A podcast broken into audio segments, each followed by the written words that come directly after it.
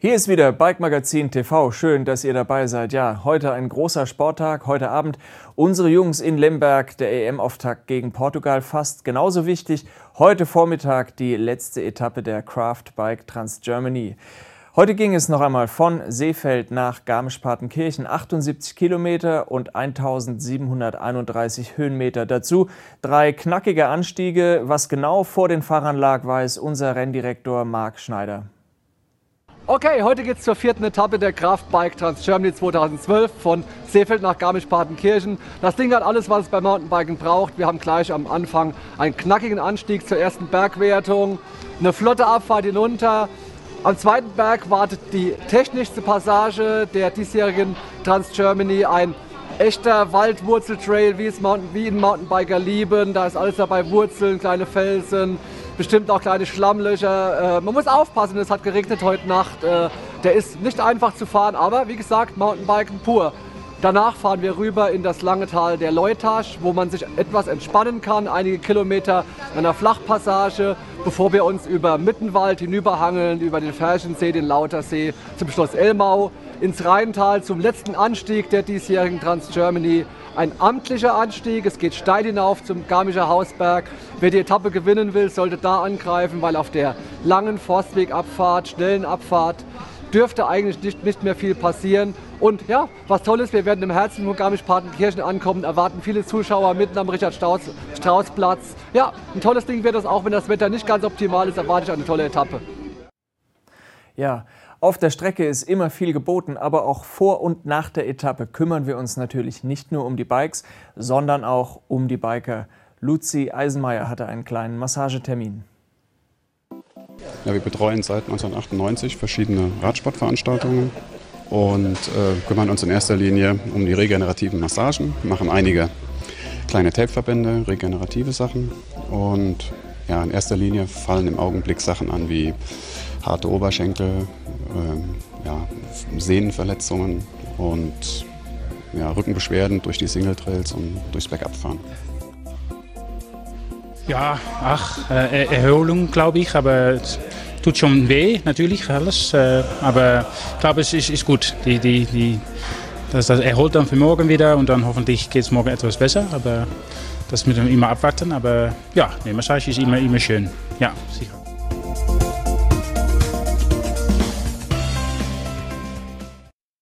Jetzt ist aber langsam mal Zeit, dass auch Rad gefahren wird. Die letzte Etappe der Craft Bike Trans Germany 2012 von Seefeld nach Garmisch. Hier sind die Bilder des Tages.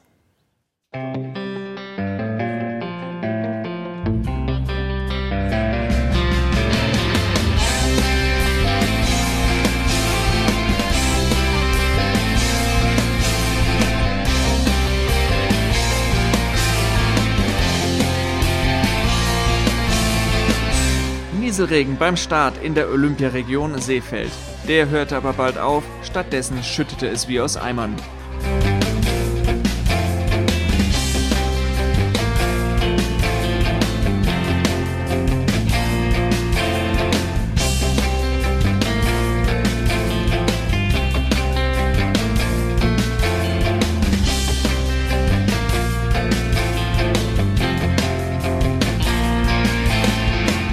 Der erste Anstieg brachte auch die erste Entscheidung des Tages.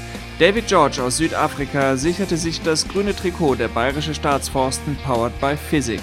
King George ist der beste Kletterer der Trans Germany 2012.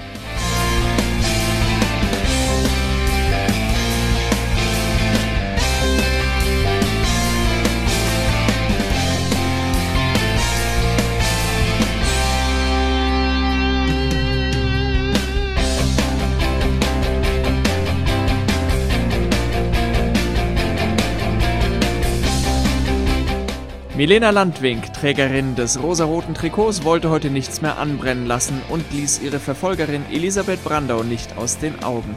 An der Spitze der Frauenwertung lieferten sich die beiden einen heißen Fight. Davon profitierte Silke Schmidt, die am Ende vor Brandau und Landwink den Tagessieg holte. Für Milena Landwink reichte es am Ende für ihren ersten Gesamtsieg bei der Craft Bike Trans Germany.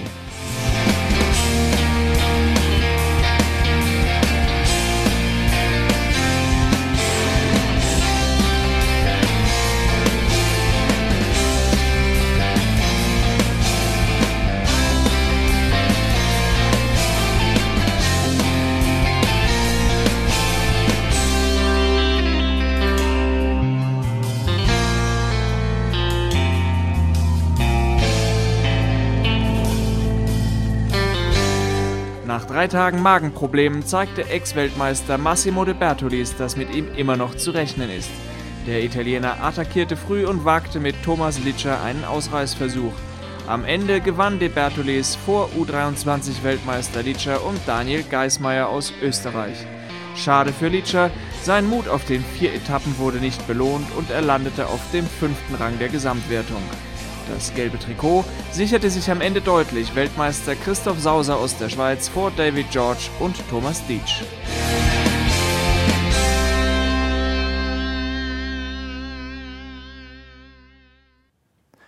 Heute war also noch einmal alles geboten, was den Marathon-Rennsport ausmacht und sogar an der Spitze für den souveränen Sieger Christoph Sauser war es heute härter als gedacht. Christoph hatte gedacht, es ginge über die Partnachalm nach Garmisch und nicht über den doch deutlich höheren Hausberg. Die zusätzlichen Höhenmeter haben ihm am Ende ganz schön wehgetan. Einen Fahrer wollen wir jetzt nach dieser vierten Etappe aber mal ganz besonders hervorheben. Gäbe es das Trikot für den kämpferischsten Fahrer, das hätte sich sicher Thomas Litscher verdient. Der U23-Weltmeister attackierte jeden Tag wie eine wilde Hornisse, ließ sich auch von Rückschlägen nicht nerven und gewann eine Etappe für diese Leistung. Hut ab und herzlichen Glückwunsch. Das war echte Werbung für unseren Sport. Aber ähm, ja, nicht nur an der Spitze der Trans Germany gab und gibt es Topleistungen. Für viele der rund 850 Fahrer ist die Trans Germany vor allem sportliche Herausforderung und ein großes Vergnügen zugleich. Ähm, jeder, der es ins Ziel nach Garmisch geschafft hat, die letzten kamen heute um 16.40 Uhr, hat sich heute seine Party verdient. Wir haben uns im Ziel umgeschaut. Dann ist das eine ganz tolle Sache. Ähm,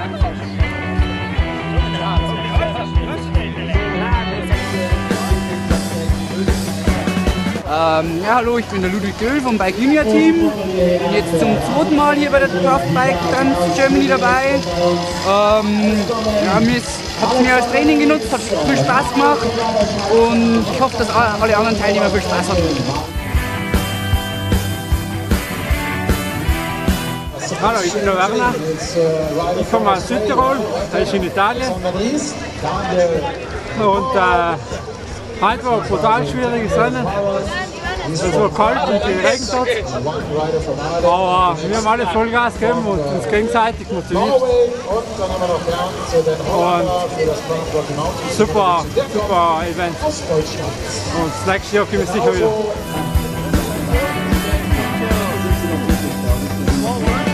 Hallo, mein Name ist Markus Werf, komme aus Althede, liegt bei Stuttgart und bin die Trans Germany gefahren als Vorbereitung für die Transalp, wie jedes Jahr und hoffe dann an der Transalp wieder ein gutes Ergebnis einfahren zu können.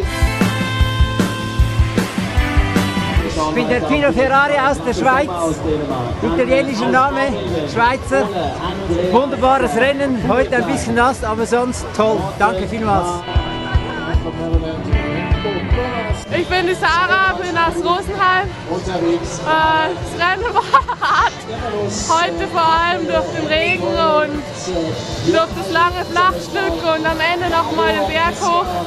Aber wir haben es geschafft und sind hier angekommen. Und letztendlich bin ich dann, glaube ich, jetzt siebte oder so. Also bin zufrieden mit meinem Rennen. Glückliche Fahrer und gute Stimmung also im Ziel auf dem Richard-Strauß-Platz in Garmisch-Partenkirchen. Alle Ergebnisse, alle Zeiten, alle Fahrer und alle Kategorien gibt es wie immer aktuell unter www.bike-transgermany.de und wir haben jetzt noch einmal die schnellsten für euch. Die vierte Etappe der Trans Germany gewinnt Massimo De Bertolis aus Italien vom Team Autopolar Volvo Cannondale.